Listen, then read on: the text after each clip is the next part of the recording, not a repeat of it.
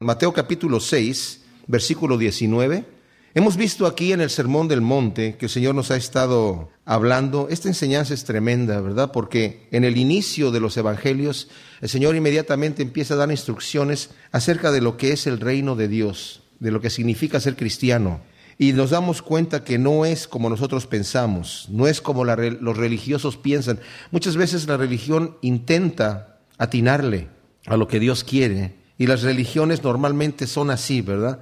Aquellos que no conocen a Cristo, pues tratan de eh, buscar a Dios en diferentes formas y yerran. Vimos en el capítulo 5 cómo el Señor, al empezar sus enseñanzas, dijo que son dichosos los pobres de espíritu, los que lloran, los mansos, los que tienen hambre y sed de justicia, los misericordiosos, los de limpio corazón, los pacificadores, y todas estas virtudes que el Señor pone aquí, que normalmente para el hombre natural son debilidades de carácter, el Señor los pone como cosas dichosas. Y luego nos dice, dichosos aún los que sufren y padecen.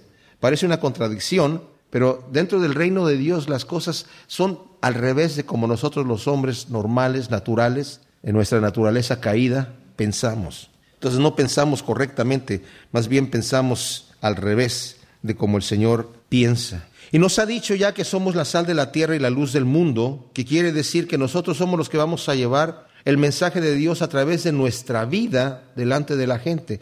La gente nos está observando, dice el apóstol Pablo, que somos cartas leídas. La gente no escucha tanto nuestras palabras como nuestro testimonio.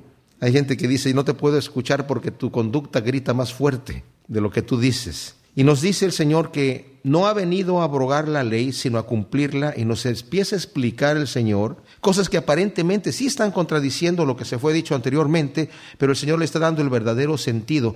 Y es ahí en donde nuestras mentes chocan con la realidad de, Dios, nuestras mentes carnales. Pablo dice en 1 de Corintios capítulo 1 que las cosas de Dios se tienen que entender espiritualmente, porque para el hombre natural y la mujer natural son locura. Nos dijo que no solamente matar físicamente me convierte en homicida, sino el aborrecer a mi prójimo me convierte en homicida. No solamente el cometer el hecho de adulterio me hace adúltero, sino si yo miro a una mujer y la deseo en mi corazón, aunque no la toque, delante de Dios ya soy adúltero.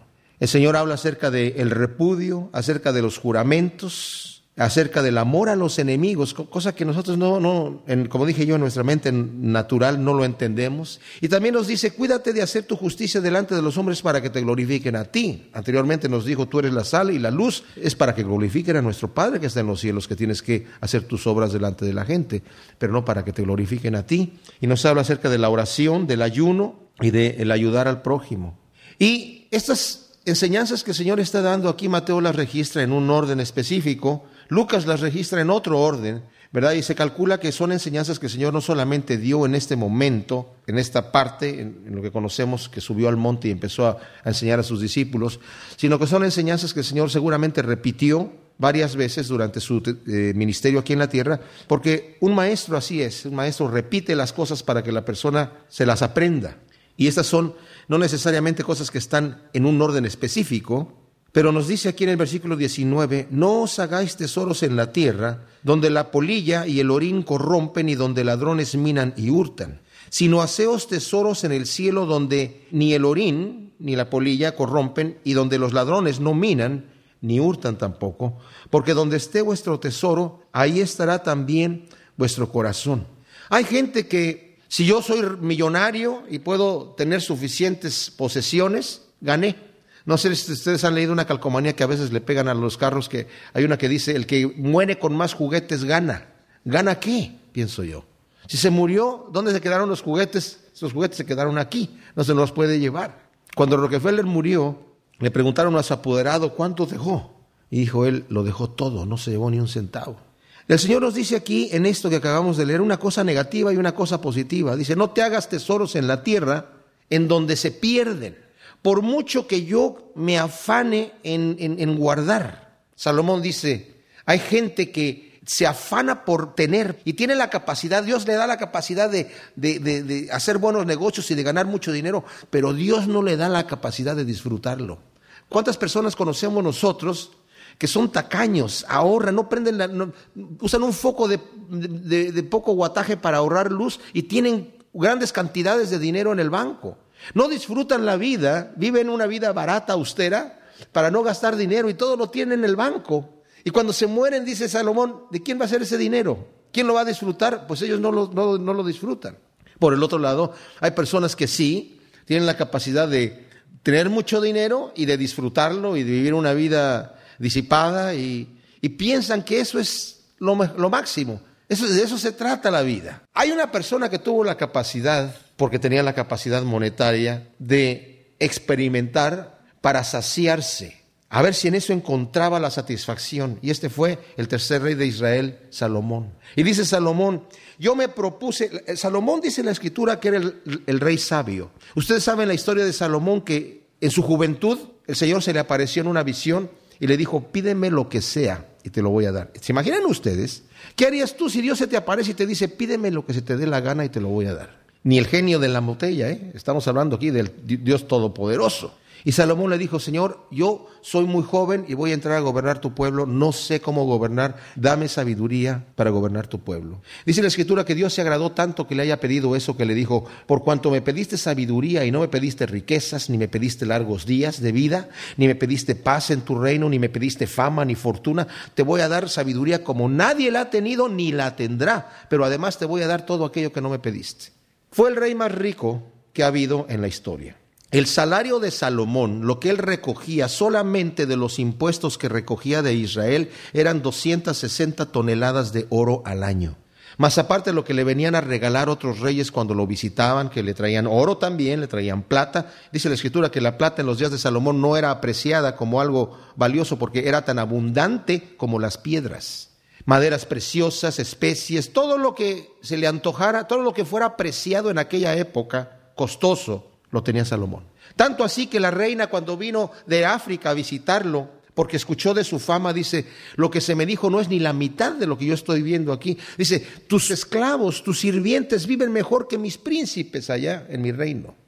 Salomón dice, quise llenarme, quise encontrar el propósito de mi vida y llenarme llenar ese vacío y dije, voy a aumentar sabiduría. Yo sé que soy el más sabio, pero voy a aumentar mi sabiduría y fue en vano. Dijo Salomón, entonces dije, voy a desvariar en la locura. Dice, y fue en vano. Entonces dijo Salomón, voy a aumentar mis riquezas. Y aumentó sus riquezas tremendamente. Dijo, fue en vano. Entonces dijo Salomón, voy a aumentar mi estatus. El estatus del rey se medía con la cantidad de caballos y carros que tenía, y tenía caballos y carros sin número, y la cantidad de mujeres que tenía en su harem. Tenía mil mujeres. Y dijo, fue en vano. Entonces dije, voy a entregar mi cuerpo al placer que se me ocurra, voy a practicar lo que se me antoje. Y dijo, ¿de qué sirve todo esto? Al final, dice Salomón, me di cuenta que igual disfruta el rey su comida de chefs importados y, platillos delicados que el jornalero cuando llega a su casa, su mujer le tiene ahí sus frijolitos como a él le gustan. Igual lo disfruta uno que el otro. Igual disfruta el rey su cama recamada con perfumes importados y, cojines eh, con pluma de ganso y todo el asunto, que el jornalero cuando se, se acuesta en su catrecito, al cual ya lo tiene, ya está acostumbrado. Y se da cuenta Salomón que lo el todo del hombre es buscar a Dios mientras lo puede encontrar. Aquí nos dice, no te hagas tesoros en la tierra. Ahora, no es que el Señor esté diciendo, no te hagas tesoros, se acabó. No, no te hagas tesoros aquí en la tierra. Fíjense que el, el ojo que el Señor me ha dado, que es la interfase, nos va a hablar más adelante acerca del ojo, me permite ver las cosas que son temporales solamente. No puedo ver las cosas eternas. Las cosas eternas las tengo que ver a través del ojo de la fe. Tengo que por fe creer que hay un Dios, que hay un cielo, que hay una eternidad. Y se necesita fe, mis amados, para no hacer tesoros en la tierra y hacer tesoros en el cielo. Dice aquí en el Evangelio de Lucas, en el capítulo 12, quiero leerles a ustedes, el Señor está predicando y en el versículo 13 dice, le dijo uno en la multitud, Maestro, di a mi hermano que parta conmigo la herencia. Mas él le dijo, hombre, ¿quién me ha puesto sobre vosotros como juez o partidor? Y les dijo, mirad, guardaos de toda avaricia, porque la vida del hombre no consiste en la abundancia de los bienes que posee. Qué interesante. Hay quienes sí creen que eso consiste la vida del hombre. Dice, la vida del hombre no consiste en la abundancia de los bienes que posee. También les refirió una parábola diciendo, la heredad de un hombre rico había producido mucho, y él pensaba dentro de sí diciendo, ¿qué haré? porque no tengo dónde guardar mis frutos. Y dijo, esto haré. Derribaré mis graneros y los edificaré mayores, y allí guardaré todos mis frutos y mis bienes, y diré a mi alma, alma, muchos bienes tienes guardados para muchos años. Repósate, come, bebe, regocíjate. Pero Dios le dijo, necio, esta noche vienen a pedirte tu alma, y lo que has provisto, ¿de quién será? Así es el que hace para sí tesoro y no es rico para con Dios. Fíjense que yo puedo hacer tesoros y, el Señor no me está pidiendo que no haga tesoros. Hay gente que dice, no, yo cuando ayudo a la gente, bueno, la quiero ayudar nada más por ayudarla, no. Yo a mí no me interesa la recompensa. Bueno, no hay que ser tan súper espirituales. Dios nos anima a que miremos la recompensa. Cuando dijo, bienaventurados los que sufren, o los pobres, porque de ellos es el reino de Dios. Bienaventurados los que padecen por causa de la justicia y por causa del reino de Dios, porque recibirán un galardón muy grande. Ay, a mí no me interesa el galardón. Sí te interesa el galardón. A todos nos interesa. Así estamos hechos. Pero seamos sabios. Porque el galardón que necesitamos y el tesoro que nosotros necesitamos no es un tesoro que se pierde. En aquel entonces la riqueza no solamente se manifestaba en la cantidad de oro que yo tenía, sino en la apariencia en la ropa costosa. Ustedes recuerdan el, siervo de Eliseo cuando vino este general del ejército eh, asirio a que orara por él y es sanado de lepra. Él le ofrece dinero al profeta y el profeta le dijo no. Entonces él se fue y, el, y el, siervo dijo, oh, mi, mi, señor ha impedido a este hombre de bendecirnos y lo fue a encontrar y con mentira le sacó unos talentos de plata y le sacó vestidos lujosos. O sea, el, vestido era algo importante. Dice aquí, ¿de qué te sirve tener tu tesoro ahí? De repente llega la polilla y le hace unos agujeritos y ya no sirve para nada tu, manto carísimo, ¿verdad? Y el oro también se devalúa. Ahora, podemos pensar, bueno, ya en este momento el, no lo tenemos en oro, si se enmohece o se, no se va a pudrir, no se va a llenar de hollín, no se va, se, pero sí se devalúa, ¿verdad? Cae la bolsa de valores y la gente que eh, era millonaria al rato se está suicidando porque se le fue, se perdió su, negocio. Eh, en realidad no hay un negocio y un tesoro que sea seguro para yo tenerlo. Y si así fuera, si yo pudiera tener un tesoro que realmente perdurara, ¿cuánto me va a durar? Me va a durar lo que yo viva y después otra persona se va a quedar con ello. Fíjense lo que dice Pablo en, en la primera carta de Timoteo, en el capítulo 6 y versículo 6 dice, gran ganancia es la piedad acompañada de contentamiento acompañada de contentamiento, es decir, estoy contento con lo que el Señor me haya dado. Pablo dijo, yo he aprendido a tener abundancia y a padecer necesidad. O sea, estoy contento como el Señor me tenga. Ese, eso no es mi problema. Mi problema no es lo que tengo yo en este momento. Mi meta es servir a Cristo y el reino de Dios y yo sé que mi galardón está de aquel lado. Dice, porque nada hemos traído a este mundo y sin duda nada podremos sacar. Así que teniendo sustento y abrigo, estemos contentos con eso. Porque los que quieren enriquecerse caen en tentación y lazo y en muchas codicias necias y dañosas que hunden a los hombres en destrucción y perdición porque raíz de todos los males es el amor al dinero, el cual codiciendo algunos se extraviaron de la fe y fueron traspasados de muchos dolores. Qué tremenda escritura, ¿verdad? Cuando nuestra meta es esa, nos desviamos, dice, nos desviamos completamente.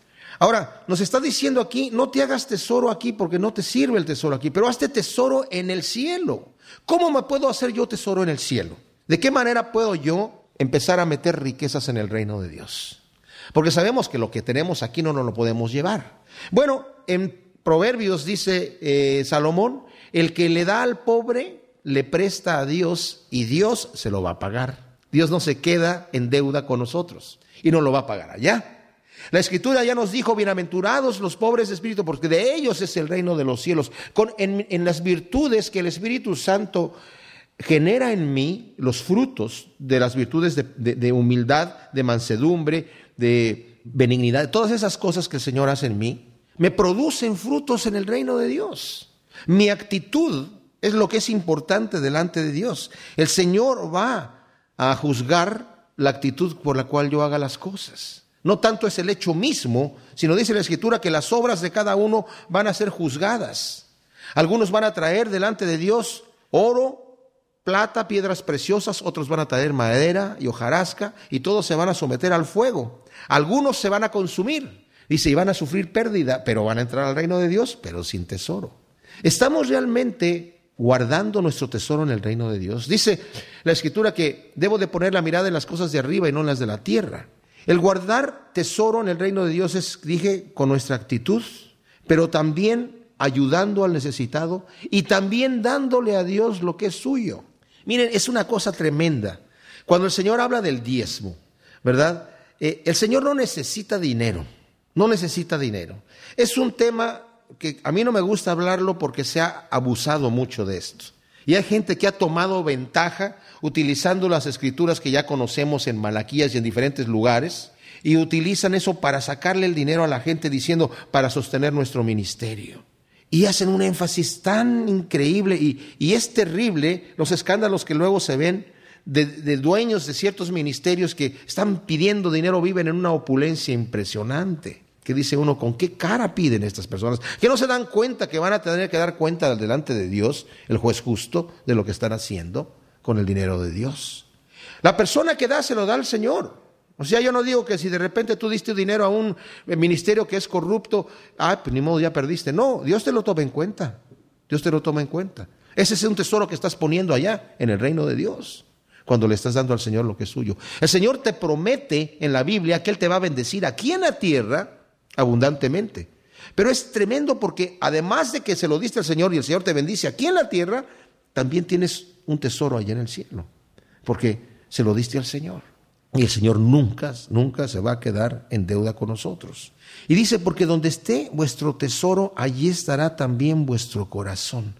Qué interesante que el Señor nos pida que demos. Él no necesita dinero. ¿Por qué entonces Él no se provee lo que necesita? ¿Por qué tengo yo? ¿Por qué el Señor pidió que yo, un hombre, sea el que tenga que dar dinero para que se sostenga la obra de Dios? ¿Por qué Dios no la sostiene Él mismo? Por la misma razón que también el Señor puede predicarle el Evangelio a todo ser, a toda criatura, a través de una visión esta noche y mucho mejor de lo que cualquier predicador lo pueda hacer de acuerdo a su capacidad mental, puede revelarse el Señor, o puede enviar un ángel por persona si quisiera, con instrucciones específicas para que le predicara a cada persona, pero no lo ha escogido el Señor así, nos ha escogido a nosotros, tenemos un, privilegio que no tienen los ángeles. Qué tremenda cosa. ¿Verdad? Y por la misma razón el Señor ha dicho, yo quiero que donde esté tu tesoro esté tu corazón. Si mi corazón está con Cristo, yo no voy a tener ningún problema en darle al Señor lo que es suyo. Lo voy a hacer, como dice Pablo, con un corazón agradecido.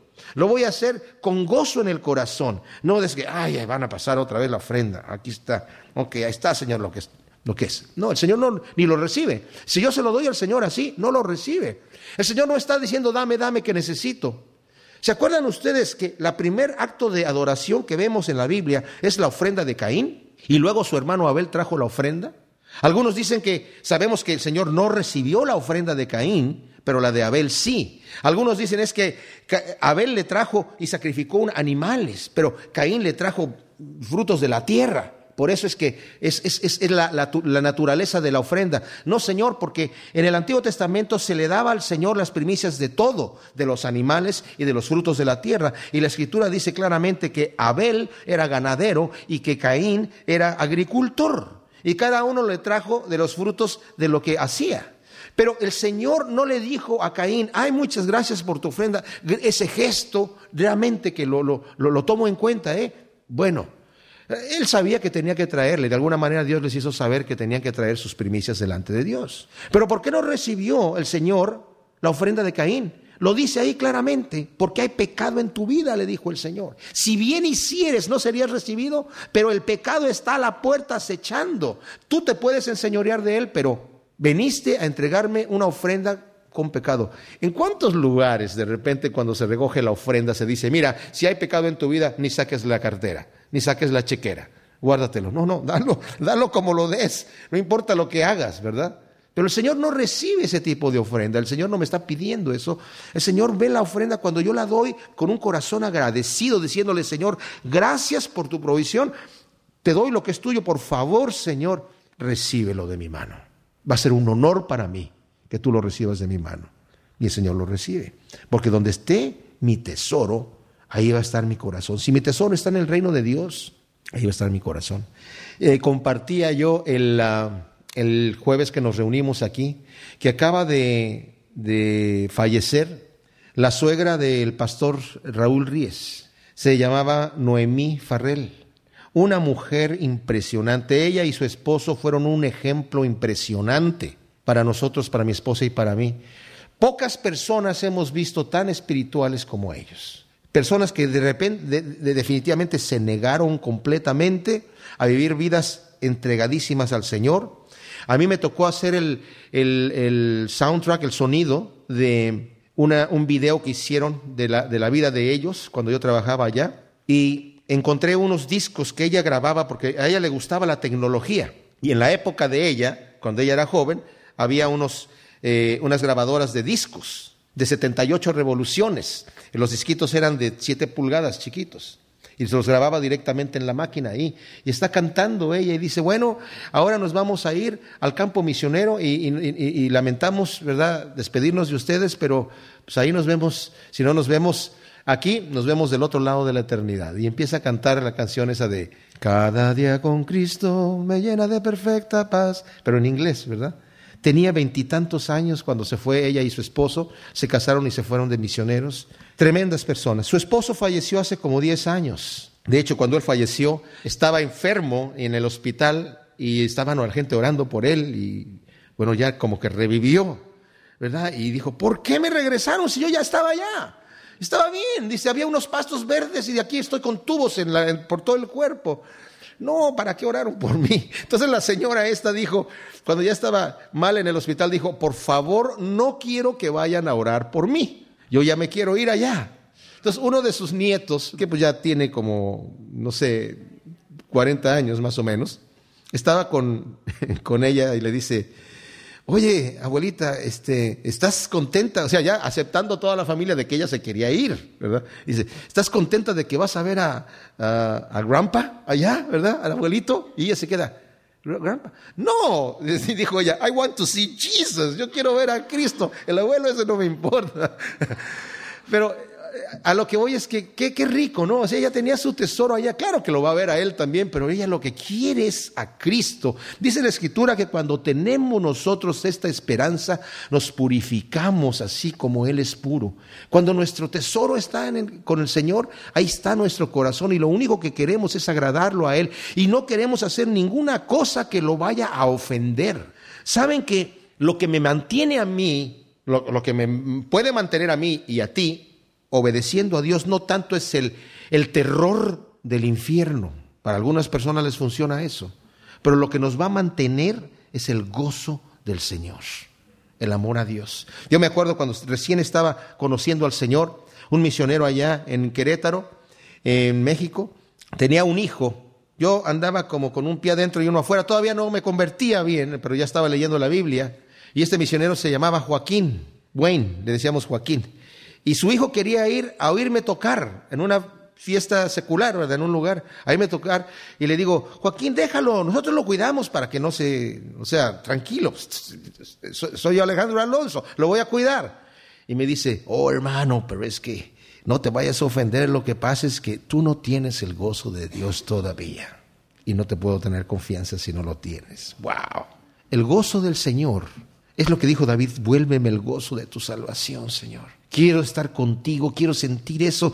Y eso es lo que me mantiene de no caer en pecado, porque cuando lo pierdo me siento miserable. Donde esté mi tesoro, ahí va a estar mi corazón. En el versículo 22 del capítulo 6 nos sigue diciendo, Señor, en este tremendo sermón del monte, la lámpara del cuerpo es el ojo, así que si tu ojo es bueno, todo tu cuerpo será lleno de luz, pero si tu ojo es maligno, todo tu cuerpo estará en tinieblas. Así que si la luz que hay en ti es tinieblas, ¿cuántas no serán las mismas tinieblas? Eh, este se aplica para muchas cosas. El principio este de la lámpara del cuerpo y de que tenga luz o que esté en tinieblas, se aplica a muchas cosas. El Señor, no obstante, aquí lo está hablando en el contexto de los tesoros, de mis prioridades. Aquí el Señor nos está hablando de prioridades. Nos acaba de decir, no te hagas tesoros en, en la tierra, donde se corrompen y se pierden, se devalúan, sino de tesoros en el cielo donde están seguros y son eternos. Aquí son temporales, allá son eternos. Esa es una prioridad importantísima en mi vida. Cuando lleguemos al reino de Dios y veamos las riquezas que el Señor nos va a dar por lo que padecemos aquí, vamos a decir, ojalá hubiera padecido más. Dice Pablo, no es comparable.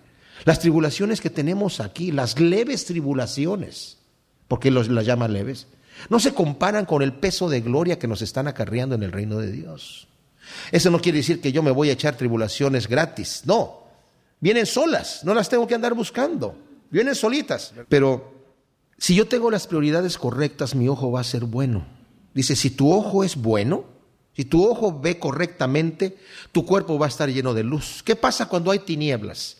Si se apaga la luz en un cuarto, ¿qué sucede? No vemos lo que hay. Vemos a medias, si hay poca luz. Decimos, eso puede ser una silla, puede ser un, no sé, un, eh, un mueble, no sé lo que es. No sé si aquello es un ropero o es un eh, tocador o no sé qué cosa es. Pero cuando encendemos la luz vemos las cosas claramente. A lo que se refiere aquí es que cuando mi cuerpo está en tinieblas, Quiere decir que si mi ojo es malo, no veo las cosas como son. Empiezo a darle valores a las cosas que no tienen valor. Las cosas temporales no tienen valor. El Señor Jesucristo dijo, eh, yo no tengo dónde reposar mi cabeza. La gente que le decía, yo te seguiré a donde quiera que tú vayas, maestro. El Señor leía el corazón, este me quiere seguir porque cree que yo, mm, obviamente, voy a, conquistar, voy a ser el rey y, anda buscando algo, algo bueno. Yo, el Hijo del Hombre no tiene dónde recostar su cabeza. Porque la prioridad de Cristo no era las riquezas aquí, sino las riquezas allá. Y el Señor nos ha prometido, dice Pablo en Romanos 8, somos herederos de Dios. O sea, Dios nos está dando una herencia y coherederos con Cristo. Y nos dice en ese Romanos 8 que con Él somos herederos de, ¿saben qué? Todas las cosas. Increíble. Eso es lo que el Señor ha, prometido para nosotros. Si mi ojo es bueno, yo voy a estar poniendo la mirada en las cosas de arriba, como dice Colosenses 3, que son las virtudes humanas, que son una conducta cristiana correcta en mi corazón, que es vivir una vida de amor, de misericordia, de perdón, de, de como el Señor me dice. Pero si mi ojo es malo, voy a estar viendo las cosas al revés. Y dice, y si, y si hay tinieblas en ti, si estás viendo las cosas mal y estás dándole valor a lo que no tiene valor, ¿cuántas no serán las mismas tinieblas? Si la luz que hay en ti son tinieblas, ¿cuántas no serán de tinieblas las tinieblas? Esas son las prioridades que el Señor nos está llamando, a, a ver las cosas de arriba, las cosas de Dios. Dice la Escritura, no pongas la mirada en las cosas de abajo que son temporales las cosas que se ven son temporales, mas las que no se ven son eternas. ¡Wow! O sea que esta interfase que Dios me dio, este ojo que Dios me dio, es capaz de ver del rojo al violeta, el ultravioleta y el infrarrojo, ya no los veo. Solamente tengo una gama de, de, colores que yo puedo ver para apreciar las cosas que están aquí, las cosas materiales, hechas de átomos. Pero no veo las cosas espirituales porque mi interfase, el ojo, no me permite ver eso, pero con la fe las puedo ver. Y cuando mi ojo es bueno, entonces con el ojo de la fe veo las cosas de Dios y estoy lleno de luz. Ninguno puede servir a dos señores porque o aborrecerá al uno y amará al otro, o estimará al uno y menospreciará al otro. No podéis servir a Dios y a las riquezas, nos dice aquí eh, la Reina Valera, pero ahí tiene un numerito mi Biblia aquí y, dice abajo griego mamón. En realidad no es griego, es arameo. Es la única palabra aramea que el Señor dijo. Y lo dijo porque la palabra mamón es el Dios mamón, que significa el poder. Claro, riquezas me da poder de adquisición en muchas cosas. Me da poder físicamente eh, para poder hacer cosas o para poder adquirir cosas. Fíjense que dice aquí que no puede servir a dos señores. Cuando nos habla de servir, la palabra es dulois, que significa no puede ser esclavo por voluntad propia de dos señores. El esclavo por voluntad propia era que en aquel entonces eh, había, cuando había esclavitud, el esclavo de repente podía salir en libertad a veces porque le tocó su tiempo, se hizo esclavo por una cantidad de tiempo X, digamos, y podía salir en libertad. Pero a veces había esclavos que decían, yo no me quiero ir. Mi amo me trata muy bien y me quiero quedar aquí. Yo lo quiero mucho a él, yo lo quiero seguir sirviendo. Me sostiene bien, como bien, duermo bien y, y además tengo una esposa aquí y unos hijos que también son esclavos, los quiero mucho, yo no me quiero ir de aquí. Entonces iba con el amo y le decía, yo quiero seguirte sirviendo, pero ya por voluntad propia. Entonces el amo le ponía un, un arete de oro que era un distintivo de prestigio. Cuando era ese hombre iba caminando en la calle y le veían el arete de oro, decía, mira, este señor es esclavo de una persona que lo trata muy bien. Aquí dice, no puede ser siervo, esclavo, por voluntad propia, de dos señores. ¿Cómo? ¿Esclavo de las riquezas? Claro. La persona que ese su meta se hace esclavo de las riquezas. Como acabamos de leer, ¿verdad? En 1 Timoteo 6, donde dice, hay gente que se ha esclavizado, han abandonado la fe y son traspasados de muchos dolores por, porque su meta es el dinero. Qué terrible que hoy en día se predica mucho en las iglesias el hecho de la prosperidad, de que Dios quiere que seas próspero. Bueno, Dios quiere mi bienestar, pero ¿saben qué? No mi bienestar tanto en, material aquí en la tierra. De hecho, la escritura me dijo, ya me dice aquí la escritura, que no puedo servir a dos señores. Si, si mi prioridad es esa, entonces yo estoy poniendo tesoros en la tierra. Entonces yo voy a estar declarando para que el Señor me dé y esa va a ser lo que yo quiero, esa va a ser mi meta. Mi meta ya no está en el reino de Dios, mi meta está aquí en la tierra. Ah, no tienes, tienes necesidad, es que no tienes fe. ¿Estás enfermo? Es que no tienes fe. Mentira. Qué terrible, qué, qué esclavitud es esa, qué blasfemia es eso. Dios no nos ha llamado así, Dios es soberano, Él hace lo que Él quiere. Él hace lo que Él quiere. El mismo apóstol Pablo, que tenía el don de sanidad, que la gente se llevaba sus, sus eh, unas cintas que Él se ponía aquí para recoger el sudor mientras trabajaba, se las llevaba a los enfermos para que sanaran.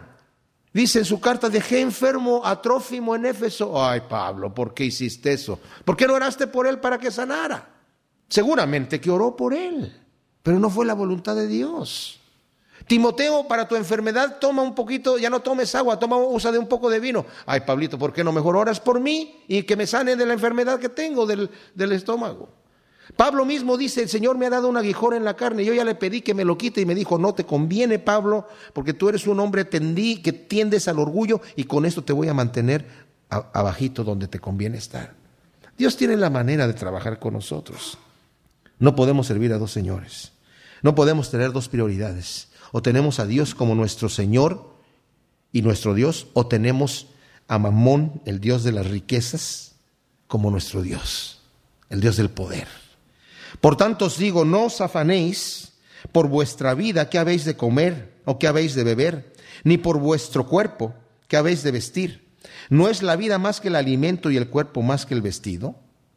Mirad las aves del cielo que no siembran, ni ciegan, ni recogen en graneros, y vuestro Padre Celestial las alimenta. ¿No valéis vosotros mucho más que ellas? ¿Y quién de vosotros podrá, por mucho que se afane, añadir a su estatura medio metro? ¿O por el vestido, ¿por qué os afanáis? Considerad los lirios del campo, como crecen.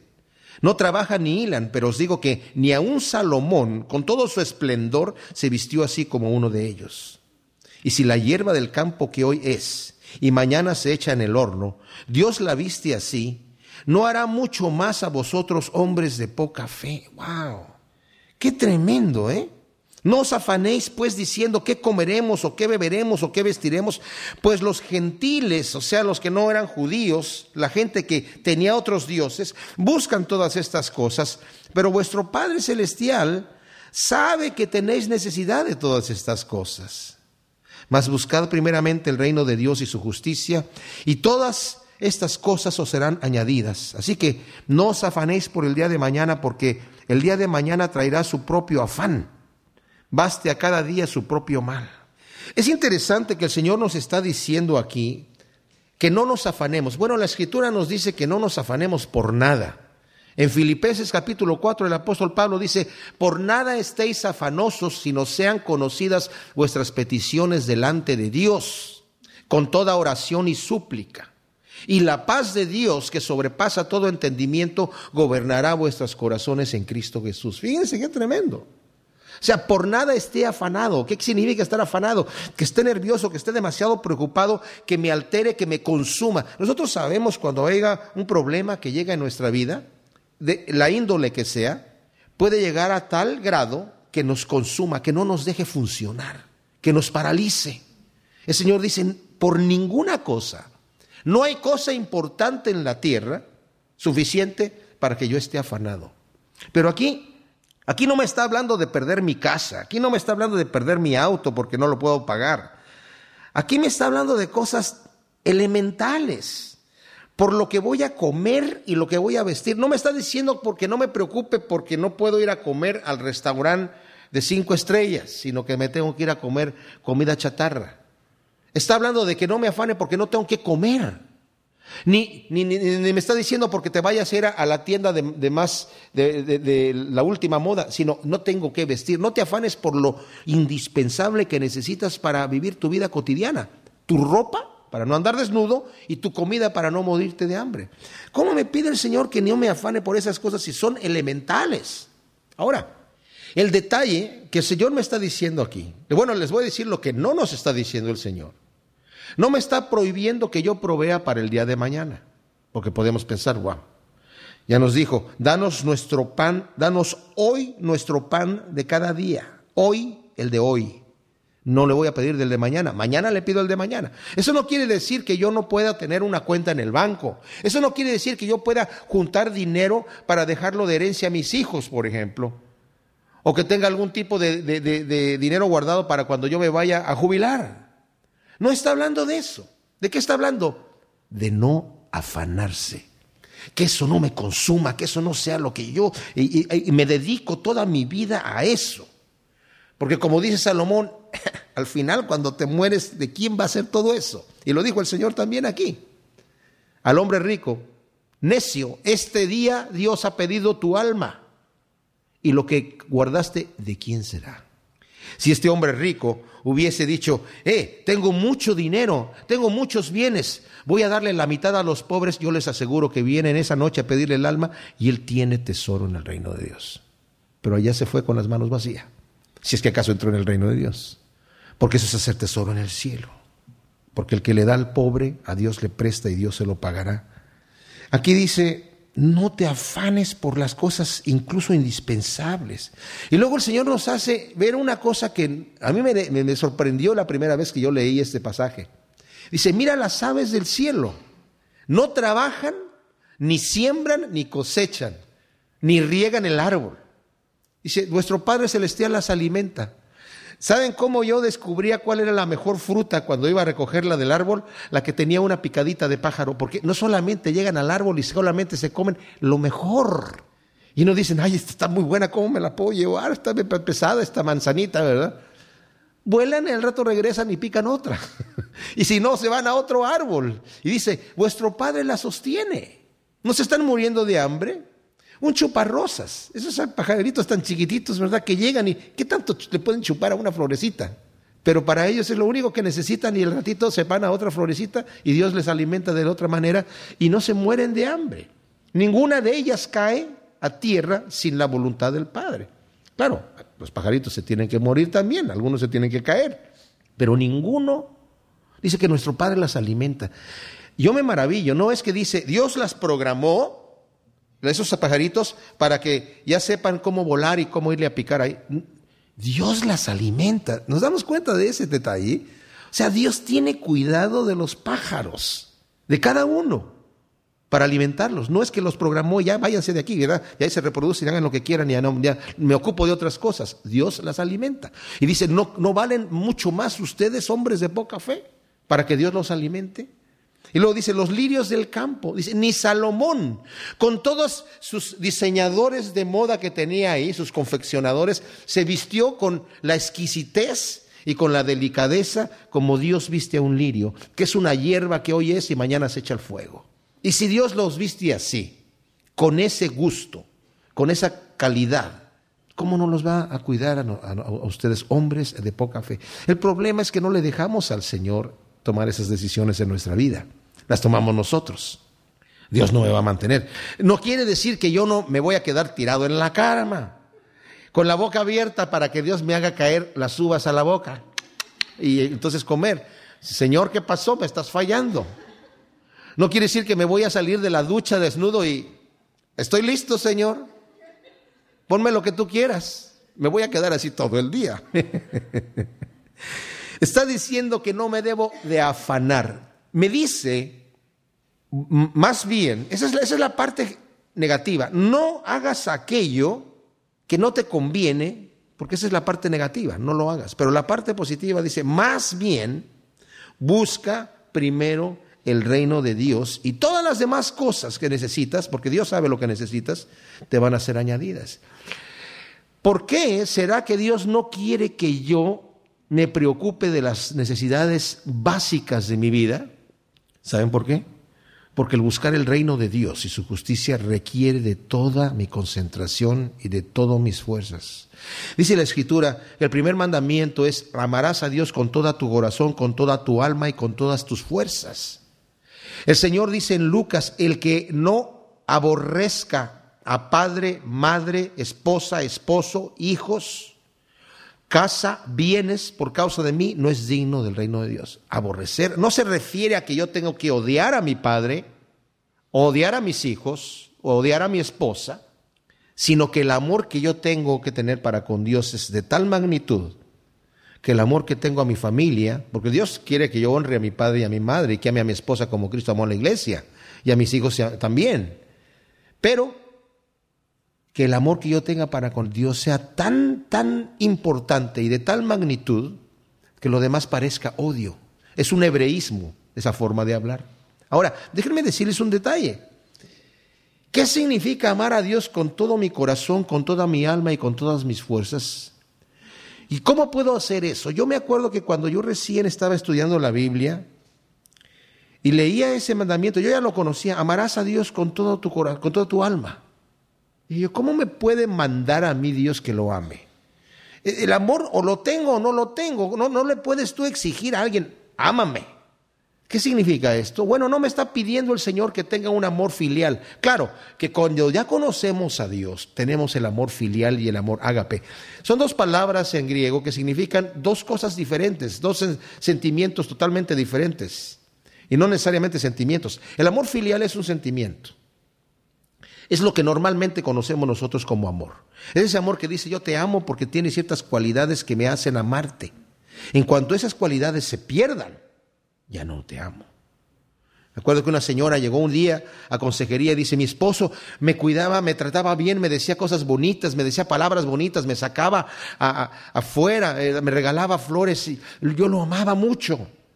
Ahora llega a la casa y solamente abre la boca para insultar y para demandar. Me insulta. Ya no me trae flores, no me saca para nada a ningún lado, nada más se sienta a ver la televisión, ya no lo amo. Ese amor es un amor filial el amor sentimental. El amor ágape es el amor que no necesita un motivo para existir. Lo único que necesita es la persona que lo produce. Porque ese es el amor con el cual yo puedo amar a mi enemigo. No me está pidiendo el Señor que tenga un amor filial para con mi enemigo, porque entonces no sería mi enemigo, sería mi amigo. Pero un amor que yo busque su bien, que yo lo bendiga aunque Él me maldiga, lo estudiamos ya anteriormente, ¿verdad? Que yo ore por Él, le haga bien aunque Él me haga mal. Ese es el verdadero amor. Entonces, cuando yo amo a Dios con ese amor ágape, se produce también en mí cuando yo lo conozco y veo que Él me ha amado con un amor sublime. Cuando yo conozco a Dios en una relación íntima con Él, ese amor va a crecer en mi corazón de una manera impresionante. Por eso Dios a su pueblo le dice, ya no quiero ofrendas, no quiero sacrificios, no me interesan sus ofrendas ni sus sacrificios, lo que quiero es que me conozcan. Conózcanme. Porque si le conocemos nos vamos a volcar en un amor y en una adoración a Dios porque sabemos quién es Él. Busca primeramente el reino de Él, el reino del Padre, el reino de Dios. Y su justicia, practícalo. Vas a encontrar en eso una satisfacción impresionante. Se te van a olvidar los problemas. No te vas a estar afanando por qué vas a comer o qué vas a vestir, porque Dios va a tener cuidado de ti. Él te va a dirigir a que tú hagas esto o hagas aquello para que tengas comida. El Señor no nos está pidiendo que seamos desordenados en nuestra manera de vivir, que nos salgamos del trabajo y nos vayamos a predicar a la calle, nada más. ¿Ok, Señor? No me voy a afanar de qué voy a comer y qué voy a vestir. Me salgo de trabajar y me voy a la calle a anunciar el Evangelio. Bueno, si es este el llamado al cual te está llamando el Señor, está bien, hazlo. Pero si Dios no te está llamando a eso, no cometamos el error de entender equivocadamente la Escritura. La escritura solamente me está advirtiendo que no me afane. Ahora llevémoslo esto a nuestra vida, cada uno de nosotros pensemos, ¿qué son las cosas que a veces nos paralizan? Tal vez es una, una prueba que estamos pasando. Tal vez es una enfermedad. Tal vez es una preocupación de algo que todavía no viene. Preocupación. Nos estamos ocupando anticipadamente de algo. Y dice aquí, no te afanes por el día de mañana. Pero es que mañana, tranquilo, cuando llegue el día de mañana, ahí viene con su mal. Ahí, ahí, ahí tienes el problema, ok, en ese momento lo atacas. Yo me doy cuenta en mi vida personal que cuando yo me afano por cosas que todavía no suceden, que no han llegado a mi vida, ¿cómo le voy a hacer para cuando yo llegue allí? Yo soy una persona, y les digo, yo me estoy predicando esto a mí mismo, porque mi esposa les puede dar testimonio que soy una persona muy nerviosa. Cuando salimos de viaje, yo estoy nervioso tres días antes. No me inquieta subirme a un avión, simplemente el puro hecho de viajar, ya estoy yo así y, la aduana, y, qué tal si, y estoy yo preocupado por cosas que todavía no han sucedido, y ¿saben qué? No suceden. Al rato me doy cuenta que me, preocupé gratis, pero ni tan gratis, porque ya, me consumí, ¿verdad? Y, me quedé así. Eh, eh. Mi esposa me dice que muchos de los achaques que tengo son por tensión, por estrés. Y el estrés viene de cosas que no han sucedido, ¿verdad? Nos estresamos por las cosas que no han pasado, porque cuando el problema ya está ahí, lo solucionamos. Alguien dijo, mira, si tu problema tiene solución, no te preocupes, solucionalo, ¿verdad? Si no tiene solución, no te preocupes, no, no, tiene solución, ¿ok? O sea, con, preocuparme lo voy a solucionar, ¿verdad que no? Con afanarnos podemos hacer algo. Dice Señor, ¿quién por mucho que se afane puede añadirle a su estatura medio metro? No, si ya naciste chaparro, chaparro te quedas. Hay gente que en China se hace trasplantes de hueso, en, no solamente en China, en otros lugares, ¿verdad? para las piernas, para tener piernas más largas. Dicen que es una operación dolorosísima y suben una pulgada. La gente ni se da cuenta. Mejor que se pongan tacones y ya estuvo, ¿verdad? Es más barato. Así que aquí el Señor nos dice, no te afanes por nada. Si quieres, necesitas tu concentración, utilizarla en lo que realmente vale. Tus tesoros en el cielo, la justicia, el reino de Dios y su justicia. Y tu Padre sabe que tiene necesidad de todas estas cosas y Él te va a suplir tu necesidad. Gracias Señor, te damos por tu palabra. Te pedimos que injertes en nuestro corazón estas verdades que hemos estado estudiando, Señor. Realmente queremos servirte, queremos agradarte en todo, en el nombre de Cristo. Amén.